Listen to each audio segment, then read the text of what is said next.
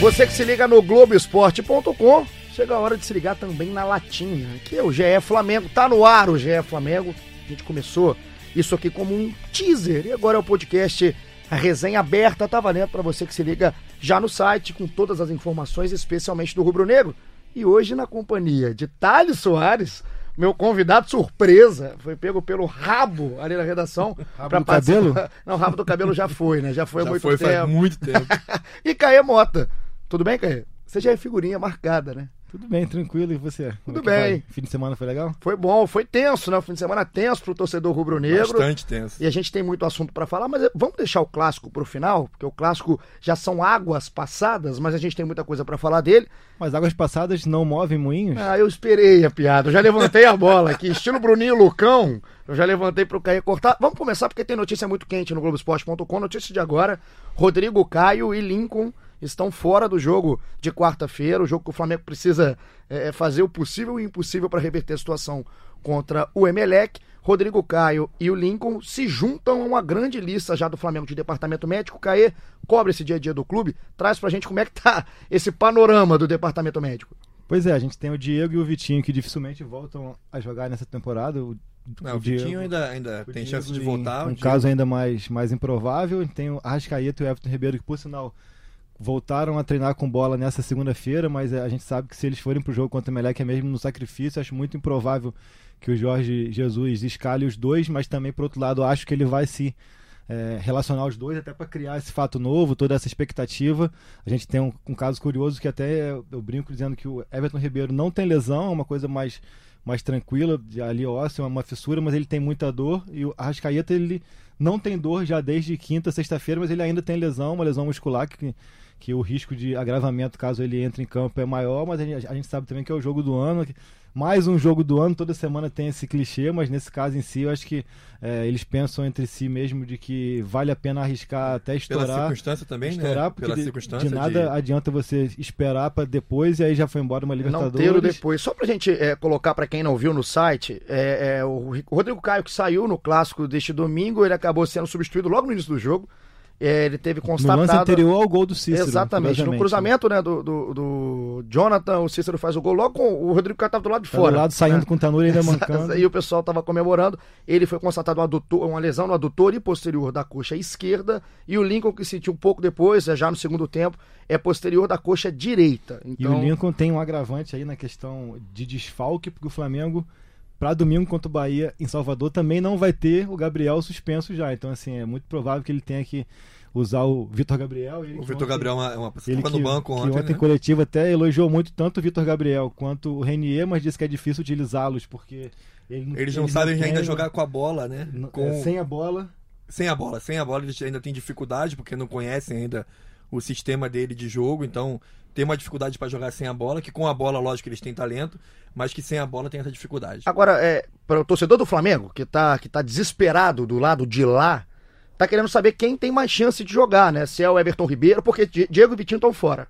O Rodrigo Caio e o Lincoln confirmados fora. Então a gente fica nessa dúvida entre o Everton Ribeiro e o Arrascaeta. Como é que tá a situação dos dois?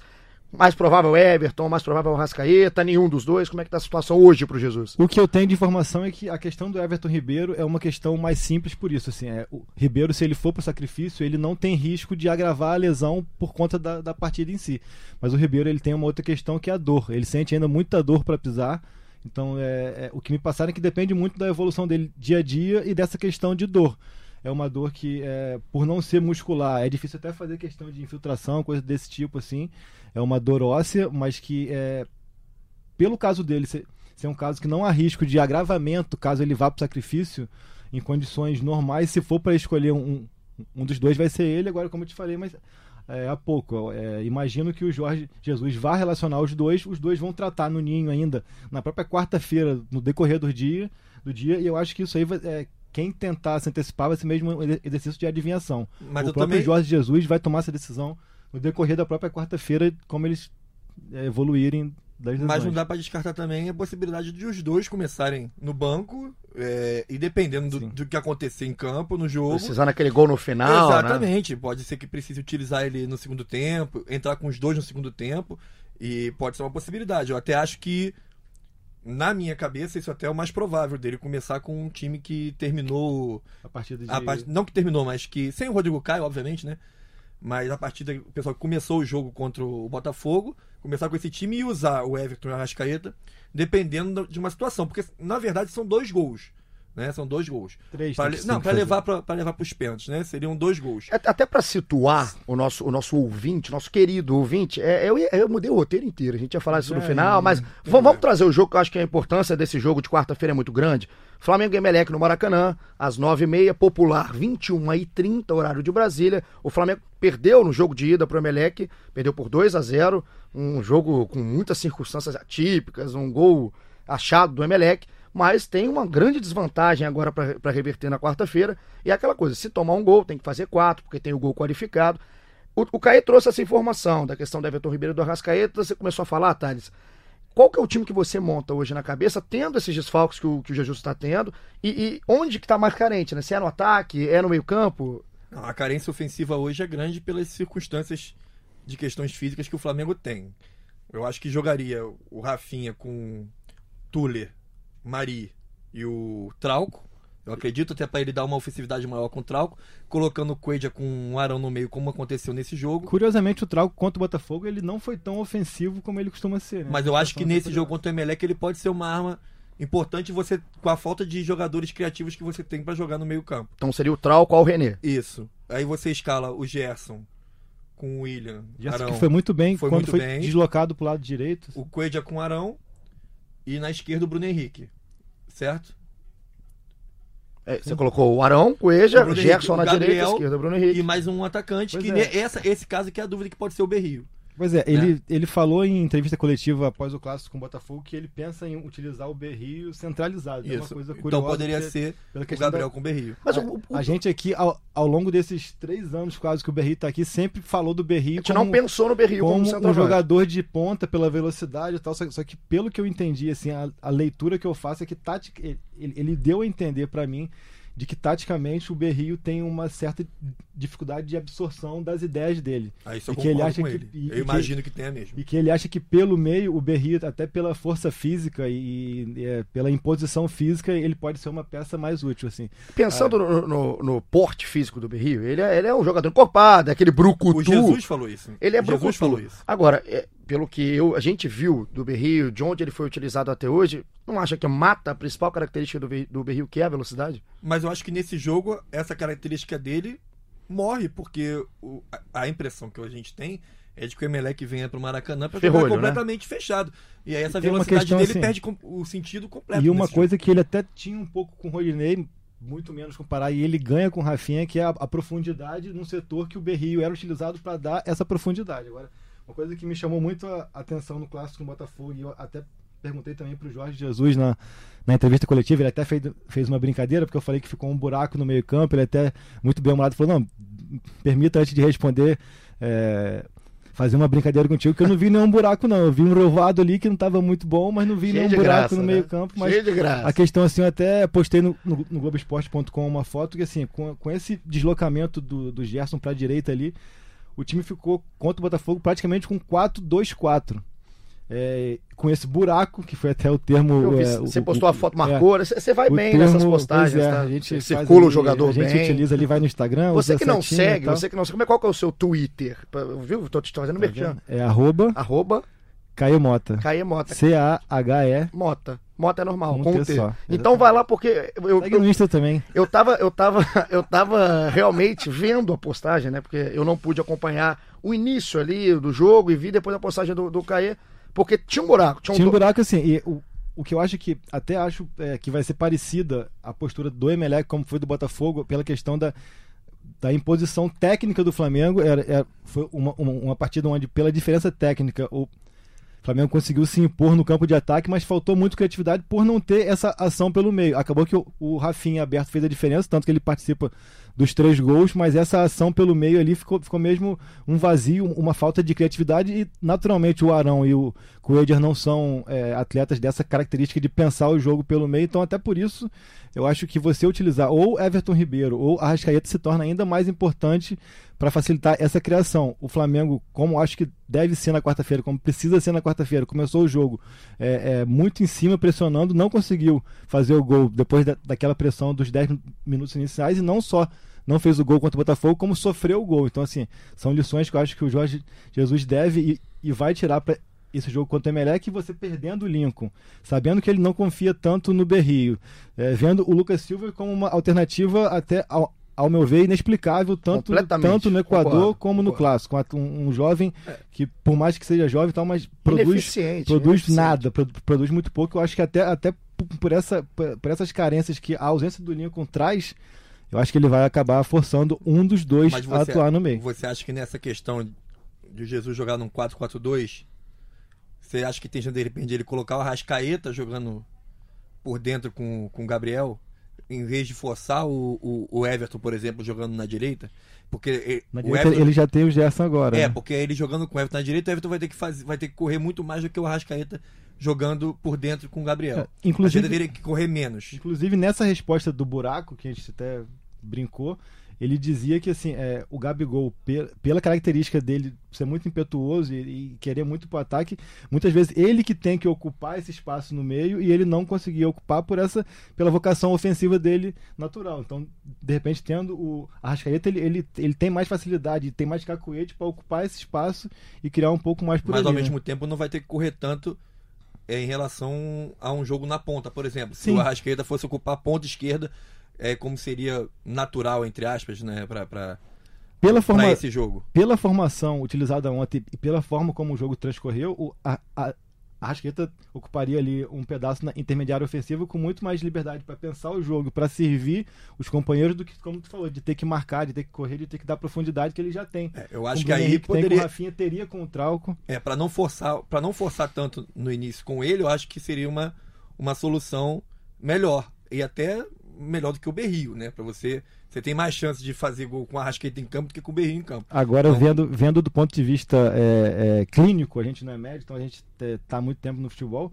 O Arrasqueta ele é uma bomba relógio maior do que o Ribeiro. Com certeza. Ele pode estourar com 5 minutos ou pode não estourar. O, o Ribeiro, a partir do momento que ele entra em campo, a tendência é que ele vai estar tá com é, a, a, dor superada e ele não tem esse risco de agravamento é esse É esse feeling que vai ter que ter o Jesus, vai ter que contar com sorte também, sorte que não vem acompanhando o Jesus nesse início. Agora, um feeling que ele não teve no, no Equador, perdão te interromper, claro, porque claro. ele queimou muito cedo todas as substituições. Ele, ele Acabou ter, perdendo depois. Tem que, tem que, ter isso em mente aqui, de que se ele começa com os dois, ele tem o risco também de queimar Exatamente, eu acho que isso é um ponto importantíssimo. E como não tem jeito a gente falar do jogo sem falar dessas lesões, eu queria até fazer uma pergunta, é, porque eu acho, assim, já dando uma opinião e entrando com uma pergunta esse, esse, número de lesões. A lesão do Diego sai, porque a lesão do Diego é uma pancada. Do Vitinho também. Vitinho a do Vitinho também. também. Agora as outras quatro lesões são lesões musculares. O Ribeiro também é pancada. É. Pisão. pisão são três. São, então são três. Longe, são, é são três lesões musculares desde a chegada do Jesus.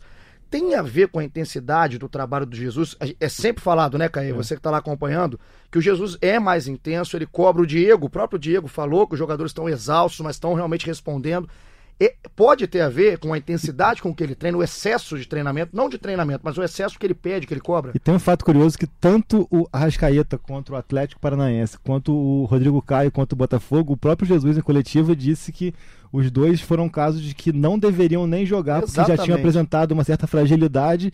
Ele acabou se vendo na obrigação, optou por forçar e os, os, dois acabaram estourando. Ele também falou em coletiva que tem muito, muitos atletas, e se não me engano era o caso do Rodrigo Caio e também é do Gabriel, que atuaram os 540 minutos, como ele fala, é, no período dele, então acaba que, que se leva mesmo ao extremo. E até como a gente estava conversando no programa piloto, tem até um, Exato, um bastidor curioso, porque ele ontem falou, ele, no clássico contra o Botafogo, falou muito da questão de que o time estava muito no limite.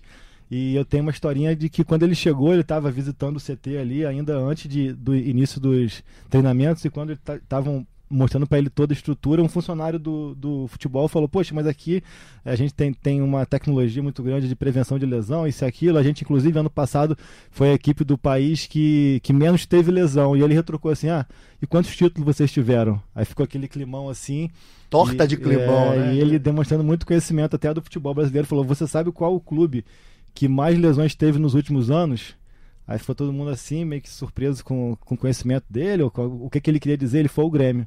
E o Grêmio foi o clube que ganhou a Copa do Brasil, que ganhou a Libertadores, que está sempre disputando e tal. Então, futebol a gente tem que estar sempre no limite para E ele disputar falou, título. ele falou sobre isso na coletiva contra o Botafogo. Ele diz: Nós vamos continuar assumindo limite, riscos. sim. Ele, ele não abandonou a ideia dele de que vai manter o risco alto. Eu acho. Mas, mas é unanimidade aqui entre a gente, então, que tem a ver com um excesso de- é, no, no dia a dia. Eu acho Não que sei isso se de é- treino, Seria se uma, de gato, treino. seria uma gato mestrice muito grande. É. Nossa, queria apontar isso, mas é, é uma série de, de seis jogos de, de fim de semana e meio de semana também, sem tempo de recuperação. Até porque esse excesso de treino, se a gente for, for pegar, foi mais na parada da Copa América que ele tirou esse período para que fosse mesmo como se fosse uma pré-temporada. Agora, naturalmente, pelas viagens e tudo, o Flamengo jogou em São Paulo, jogou no Equador, vo- voltou agora, já vai para Salvador e tudo mais. Jogou em Curitiba, então nem tem tanto tempo para treinar assim. Acho que é mesmo pelo, pela sequência, eu acho que tem um pouco de, de, de infelicidade mesmo, de- pe- pelo desgaste. De repente, a cobrança da intensidade dele nas partidas É. é, uma cobrança que eleva muito esse, esse risco de lesão. E Isso a gente não, vê na beira do campo, né? não tanto, não é tanto exatamente esse pela, ponto, cara. Assim, nem, pelo treino. nem é questão só do treinamento em si, desculpa até te cortar, mas é, é a questão da intensidade cobrada a todo momento. Ele não faz questão nenhuma de esconder isso. Ele, inclusive, ao contrário, ele faz Inclusive, questão com- de dizer. contra o Goiás, com 6x1, ele tava Tava querendo. gritando, ele fica gritando. louco, ele Te- fica louco. Teve até uma cena no clássico com o Botafogo, é, não sei se pela televisão foi perceptível, mas no, no, no estádio sim do Lincoln, que o Lincoln sente a lesão na linha de fundo defensivo e ele fica alucinado, gritando com o Lincoln, parece que tá brigando, que tá esculhambando, e depois no coletivo ele falou, cara, isso é muito, é muito fácil de explicar. É, ali, como ele fala em português de Portugal, ali ele estava evitando um, um fora de jogo. Então, se o cara do Botafogo fosse inteligente, podia esticar uma bola nas costas da minha defesa, que já joga alto, e o Lincoln tava lá. Tirava Na- qualquer condição de impedimento. né? impedimento e tal, e essa questão dele, assim, de estar atento muito ao- aos detalhes e cobrar, no caso do Rodrigo Caio, que é, é com uma linha de defesa tão alta, força também, ele tem que estar explodindo o tempo inteiro para recuperar, para correr atrás de zagueiro e tal, e acaba que é, gera esse limite, mas é um limite que eu acho que pro Jorge Jesus não é um problema, uma coisa que o, incomode. Ou incomoda muito mais quando estoura o jogador ele não ter uma reposição à altura. E ele falou muito isso na, na coletiva também. É, para ele, eu acho que a percepção que eu tenho é que perder o atleta por lesão por um mês, por 20 Faz dias e tal, parte, faz é- parte. é- Agora, ele, ele tá mais habituado na Europa de que se ele perde um Rodrigo Caio, ele tem no, no banco um cara. E, e até para ele, defensivamente, ele disse que a diferença é muito pequena. Só que Ele ofen- falou, né, ele- ele- ofensivamente, ele mesmo falou, cara, eu vou com o Bruno Henrique e com o Gabriel até aonde tiver que ir. Não vou mudar, porque o, o, o banco deles não está à altura deles. Eu acho, acho, e assim, do mesmo jeito que a gente fala, que talvez, é, é- realmente é, é, é na- é no campo da gato mestrice, que talvez pode estar relacionado, esse é um belo gato aqui de cair, mas é, é, é legal também ver o outro lado do Jesus, porque é o cara que fala, é, é diferente, é difícil É, você ver pra uma gente, coletiva dessa. pra gente que, que tá há muito tempo no futebol e tal, e, e é bem legal no sentido de que ele responde o que você pergunta. É isso, a que gente, não a- fica com a, aquela gente coisa. tá habituado a alguns profissionais que, que você pode perguntar se você pode ir no banheiro, se ele tem um copo d'água, taticamente do jogo ou o que for, parece que ele tá condicionado a dar a, me- a mesma, mesma resposta. Ele ontem, ele em coletiva após o jogo com, contra o Botafogo, ele respondeu todas as perguntas e até fez algumas pontuação bem legais, elogiou E o fato de, alongou- de alongou ter muita mulher na cobertura e é. tal. Foi 40 minutos de coletivo. Isso é interessante, Gosta assim. de falar, ele gosta de falar. Gosta. Gosta muito. Ele gosta de falar, ele gosta de falar bastante aqui. Nosso diretor Luciano Melo veio falar aqui que o nosso Thales Soares também gosta de falar. Jesusinho? Tal qual, tal qual Jesus. É o nosso Thales Jesus aqui do lado. Agora, é, até citar, você- citou ontem do jogo que ele descabelou, do Lincoln, na estreia do Jorge Jesus contra o Atlético Paranaense, né? Fora de casa, se não me Lá engano. na Arena da Baixada. Exato. Eu tava acompanhando o jogo na Globo, o Eric Faria era o repórter, né? E logo no início. Aí ele, ele chama, né, a- a- o Luiz Roberto, ele fala, Luiz, é, eu tô preocupado que o, se o Jorge Jesus for assim, ele, é o primeiro jogo, ele vai infartar. Porque ele- ele- a câmera mostrou na hora, ele tava, lou- ele tava louco. Ele- o cabelo. ele- A área técnica pra ele não existe. é louco, ele fica louco. Realmente é um treinador muito intenso. Agora, pra gente retomar aqui. é, é, Nesse primeiro jogo, o quarto árbitro foi quase didático com ele. Pegou ele e falou assim: Existe Jesus, aqui, nessa e- linha. E tem outra também muito boa, que o, agora contra o Botafogo, é, se é, acho que é logo depois do terceiro gol, é- é- já é depois do terceiro gol, com certeza. Ele tá no banco de reservas, parado, agachado, ele tá olhando o Pará, o ele pega o Pará, ele tá dando uma aula pro Pará, e aí tá o Renier com a cara assustada, você olhando pra ele, todo mundo olhando. Tava uma aula, ele é, ele é um personagem à parte. Resta saber se o Maracanã lotado, o Jorge Jesus estressado, se ele estava entendendo. Porque em coletivo, às vezes, a gente não entende o que ele fala do Rivado, assim, que está muito rápido, rapidinho. Imagina comparar no banco de reserva na lotaria do Maracanã. Deve, deve ter entendido absolutamente. O Arão que entende, porque o Tamal Arão é, virou um bordão aí do nosso Jorge Jesus. Pra gente voltar aqui pro jogo, tá? É, é, quero saber de você, agora é, é esse aqui no campo da opinião o quão difícil, em qual escala de 0 a 10 é, é, é difícil para o Flamengo reverter o que aconteceu no jogo de ida contra o Emelec? Ou não? Você acha que é provável, é favorito, não é? Como é que tá essa divisão? Eu acho que a maior dificuldade do Flamengo é ter os seus jogadores mais criativos todos machucados. Isso que é o maior problema, porque você precisa criar muito para fazer gol. Hoje, o Flamengo tem talvez o melhor jogador hoje do Flamengo, né, Acho que é o Gabriel, né? Talvez seja o jogador mais regular, o cara que tem feito mais coisas importantes em jogos difíceis.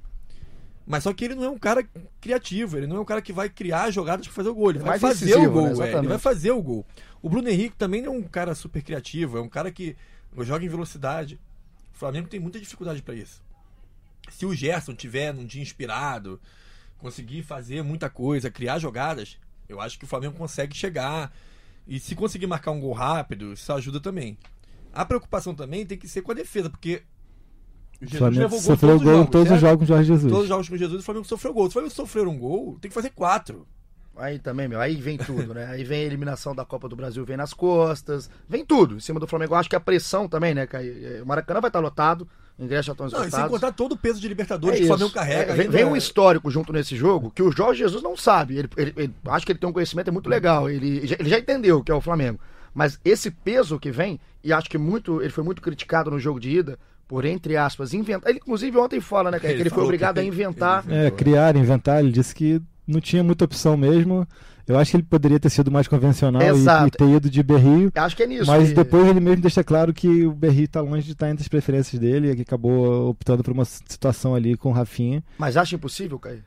Não, não acho impossível, mas eu acho que a questão do, do ambiente, da atmosfera, vai, vai ser muito determinante e, ao meu ver, é um ambiente onde a equipe vai levar muito mais a torcida do que o contrário, assim, porque se, se o time começar mal, se o time começar moroso, não conseguir fazer as coisas acontecerem, eu, eu acho que é, a tendência é muito mais que é, arquibancada se impaciente e acaba que isso leva isso para campo. É uma, é uma bola de neve que a gente já viu muitas vezes ultimamente na própria eliminação na Copa do Brasil. A gente percebe nitidamente que quando o Atlético Paranaense empata, o Maracanã se cala, o Maracanã é, sofre muito baque e depois que o Diego perde o pênalti, então é, é, é impressionante. Acaba, é. é. impressionante como que na cobrança do Vitinho já tem gente indo embora. Assim, então a gente vê que, por mais que a gente saiba que é uma torcida que vai apoiar, que vai estar lotado tal, eu acho que é muito importante que o, o time saiba incendiar essa torcida, não o, o contrário. O não time que, tem que dar o tom, né? Não que a torcida vai incendiar o time, porque é, é, a, a percepção que eu tenho é de que é fundamental começar a partida a mil por hora, tentar buscar um gol rápido, tentar buscar uma situação.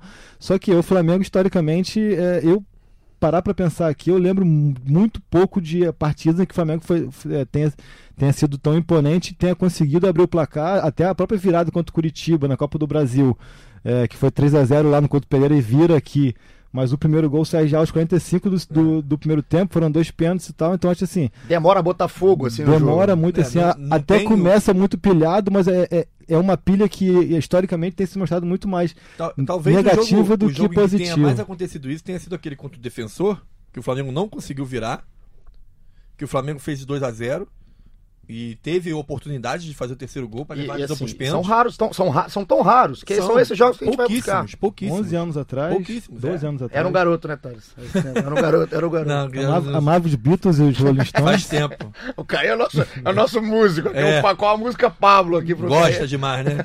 Pablo, qual é a música? Você tá, você que tá ouvindo o GE Flamengo, então, só pra gente já deixar ligado, porque eu caí, eu sei que eu adoro um podcast. Na quinta-feira, pós-jogo, o jogo é na quarta, às nove e meia. Na quinta-feira, gravaremos uma edição extraordinária com a classificação ou eliminação então, para você que estiver ouvindo aqui esse podcast, depois do jogo já pode mandar tua pergunta lá. Exatamente. No Twitter com hashtag GFLA. Como é que chama? Hashtag, hashtag GFLA pode. Criou. Agora. Acabou de criar, O é. problema é que ele fala, ele inventa isso aqui. Aí agora é obrigado. É, Vai ser é obrigado a criar. Pode. É. Pode de podcast. Com então, Bermuda. a gente estará aqui na quinta-feira, então você pode participar, mas fica aí que não acabou. A gente falou agora desse, desse jogo. Quer Não, falar só, algo? só voltando sobre, sobre a questão defensiva do Flamengo. Claro, claro. O Pablo Mari. Thales, um que pra quem não só. sabe, o Thales já foi um grande zagueiro. Ah, Já fui. Já foi um grande zagueiro. melhor que o Mari? Era melhor que o Mari? Calma. Mais, mais bonito, né? Mais bonito. Não, não, também não, que o Pablo Mari é bem bonito. E, o O Mari- e é alto, Pablo- é. o bicho é espichado. Pablo Mari e Rodrigo Caio é uma dupla muito bonita. Muito bonito, muito bonito. Mas o Tuller também entra e não deixa pra trás, não. Isso, Não, agora virou, é, virou o esquadrão da moda É. aqui agora, eu chamei o pessoal. Mas o Pablo Mari, assim, lógico, é um jogo só, né? É, não dá pra gente ter um, E o Rodolfo também é uma bonito. avaliação, não.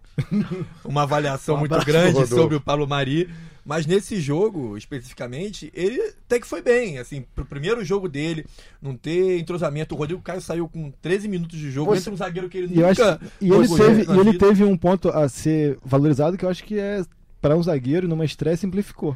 Não quis inventar quando teve que dar chutão, deu chutão, quando teve que tentar armar o jogo, armou, mas Tá, o Thales é um danado. Danadinho. Porque eu, eu chamei pra gente mudar o assunto, ele falou não. E, voltou, e entrou no assunto.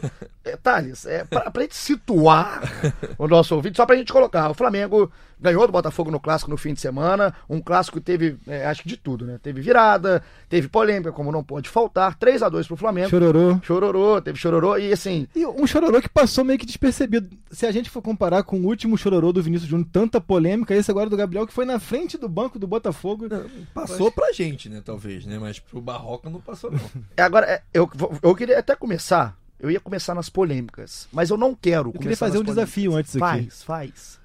Lembrar qual foi a última virada do Flamengo em competição internacional, depois de perder fora de casa, ou depois que seja assim. Tu Esse- lembra de alguma? Sabe qual que vai ser o- o- essa tarefa? Vai para Luciano Melo. Vamos, vamos deixar aqui, diretor. ó. Quando, encerrar esse podcast, daqui a alguns minutos, que a gente vai bater o recorde do podcast dos quatro Vamos, então a gente vamos. tem mais uns, Somos heróis. uns nove minutinhos aqui. Pra todo mundo pensar aqui e ver se no final a gente lembra. Eu Va- já lembro de um, por isso que eu fiz a pergunta. Ah, né, que não vai dar pra perder Você acha que parada. você entraria aqui pra falar isso? Mas é só pra gente colocar aqui no brasileiro, o Flamengo venceu, tá em terceiro lugar com 24 pontos, agora 3 do Palmeiras, que é segundo, e a 5 do Santos, que roubou essa liderança é do curioso Palmeiras. como que o próprio Jorge Jesus trata ainda o Palmeiras como grande adversário, né? Que ele falou, ah, eu cheguei Ele falou, aqui, é, cheguei aqui com oito pontos, pontos, e agora três. tô a três e pa- parece que o Três Santos não.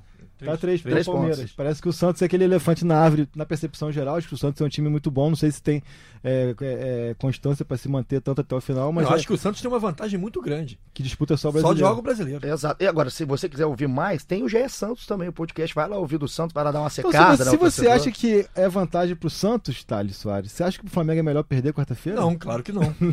Claro que não. Claro que não. Nunca é vantagem perder. Sempre é vantagem ganhar. Isso, aqui, isso aí é- isso Ganhar, aqui- ganhar, ganhar. Lógico. Isso aqui é um ensinamento. É um senhor que tá falando isso aqui pra gente. É o ensinamento de Thales Soares. Vai ter que ele abre aspas no, Vai ter, do podcast. vai assim, ter, vai ter. Sempre é melhor ganhar. Mas então, o Flamengo. Imagina se você vai entrar numa competição, numa competição na Libertadores. Aí ele vai falar, não, vou perder aqui porque Pra vai ser melhor pra mim no Campeonato Você Brasileiro. tá falando que pro Santos, o Santos Não, tá... pro Santos, já que ele só tem o É Campeonato ocasião, Brasileiro, né? É Pra ocasião. ele, é, é mais fácil de manter a regularidade do Campeonato Mas Brasileiro. essa porque ele vantagem não do Santos é porque os Santos Nossa, não caia na de cair Não, moto. vai, Não, segue. caia. Você foi vantagem bem. Segue, Você vamos. foi bem. Você Continua. foi bem. Então o Flamengo é terceiro lugar. Agora do clássico, eu ia começar nas polêmicas, Caí, enquanto a gente falava de Santos e Jesus, eu ia começar nas polêmicas, mas eu quero começar de jogo. Vamos, vamos começar aqui uma, uma série de temos que falar de. Primeiro temos que falar de Pablo Mari. É uma estreia que tinha uma expectativa por ser um jogador que praticamente ninguém viu jogar, tava jogando lá fora. E Jesus falou que ainda vamos nos Jesus viu surpreender. porque Jesus vê tudo. Vê tudo, É. tem olho em todos os Jesus lugares. falou, já conhecia. Caê. ainda vão se surpreender. Caê Thales, é uma análise rápida, né, sobre essa um jogo, como disse bem o Thales, como, né, foi na frente da minha, da minha informação aqui, mas é, é um jogo só, mas o que, que já deu pra ver desse, desse jogador europeu? Deu pra ver que ele é bem tranquilo. É bem tranquilo. Umas três bolas divididas. Bola no alto, não era bola rasteira. Bola no alto, dividida.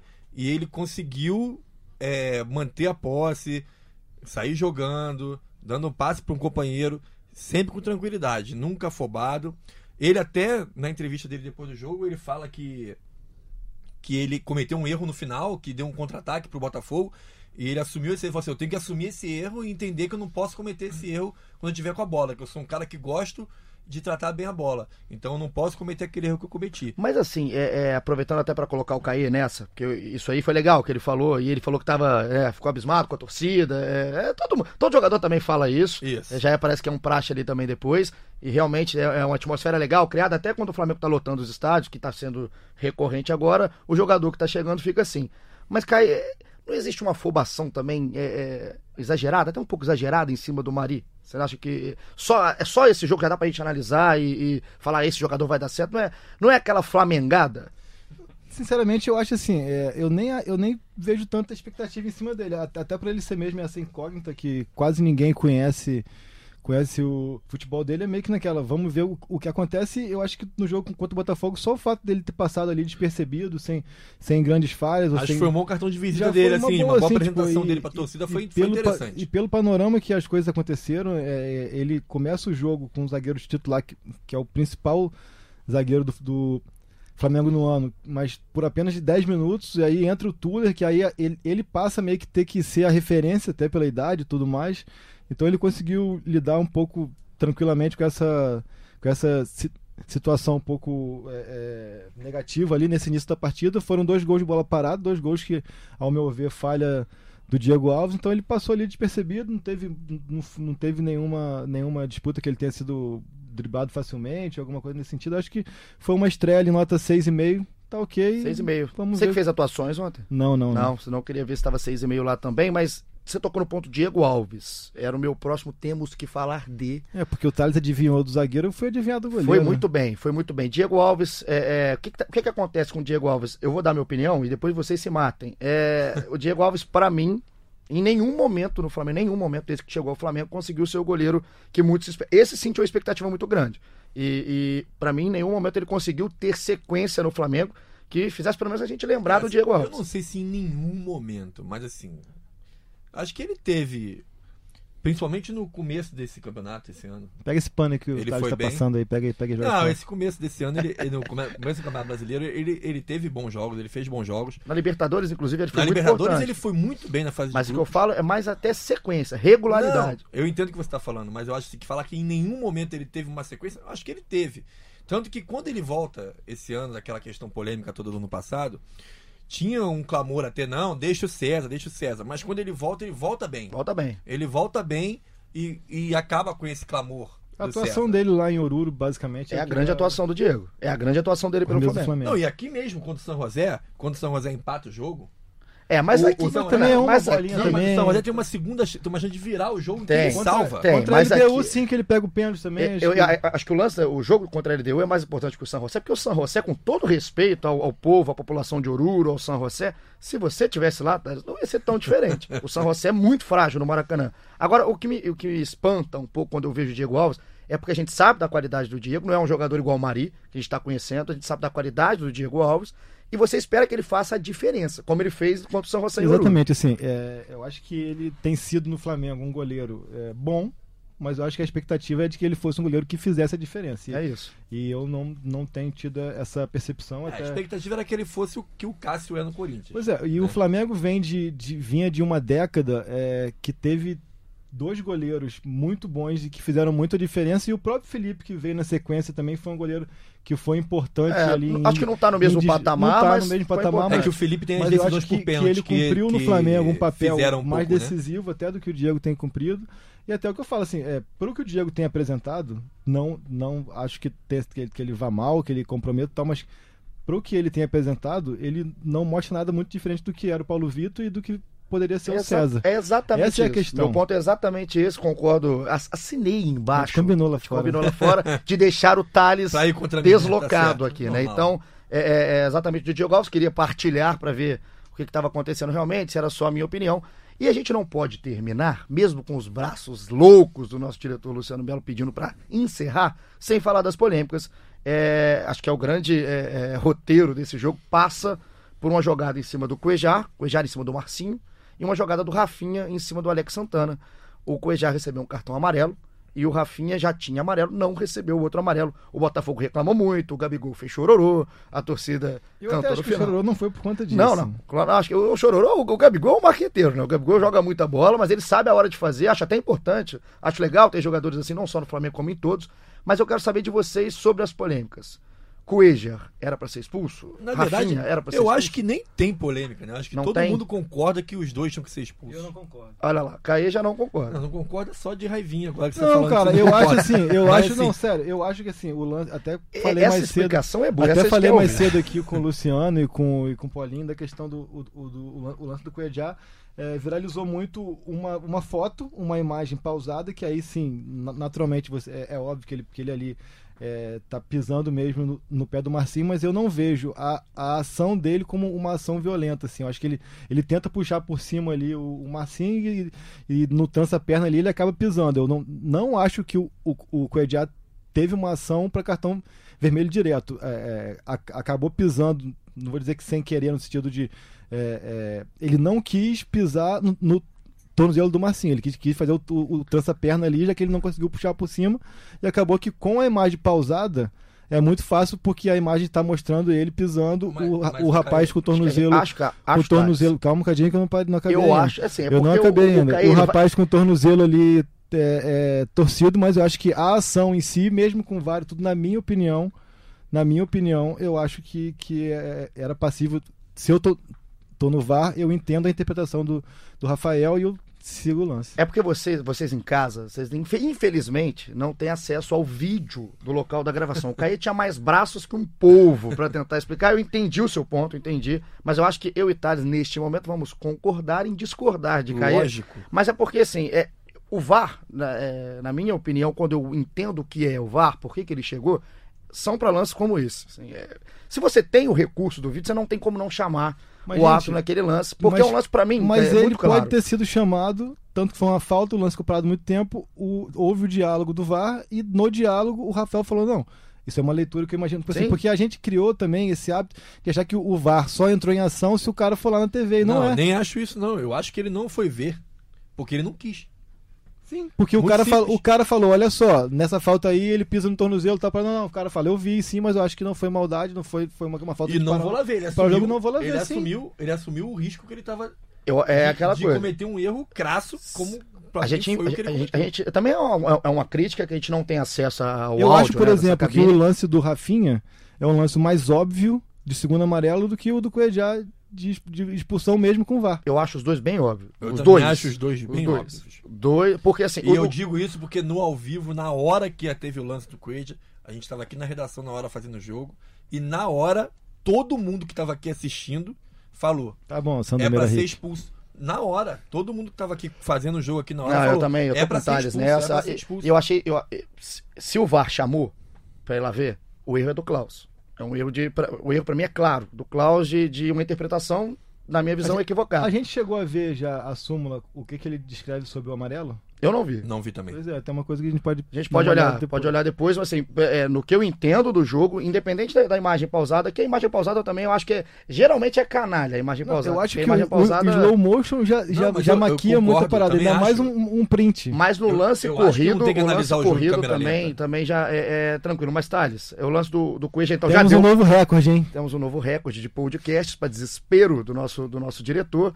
É, mas o lance do, do Rafinha, que o Caí já disse que para ele o amarelo seria mais, mais fácil de ser dado. Também acho Também muito acho. fácil. Muito fácil. Então o Botafogo prejudicado. Muito prejudicado. A gente pode falar que o Botafogo foi prejudicado, independente, né? Não é beneficiar ou prejudicar alguém no jogo de domingo. Não, eu não acho que o cara fez de propósito. Claro o que Klaus não. Não, falou, vou prejudicar o Botafogo. Mas Ele foi cometeu prejudicado. dois erros muito graves Exato, erros que graves. prejudicaram o Botafogo. erros capitais. E aí o Rafinha, ele dá o azar que o Rafinha vira o grande personagem, o grande protagonista do Flamengo. Tem o terceiro gol, que é uma bela jogada dele com o Gabigol.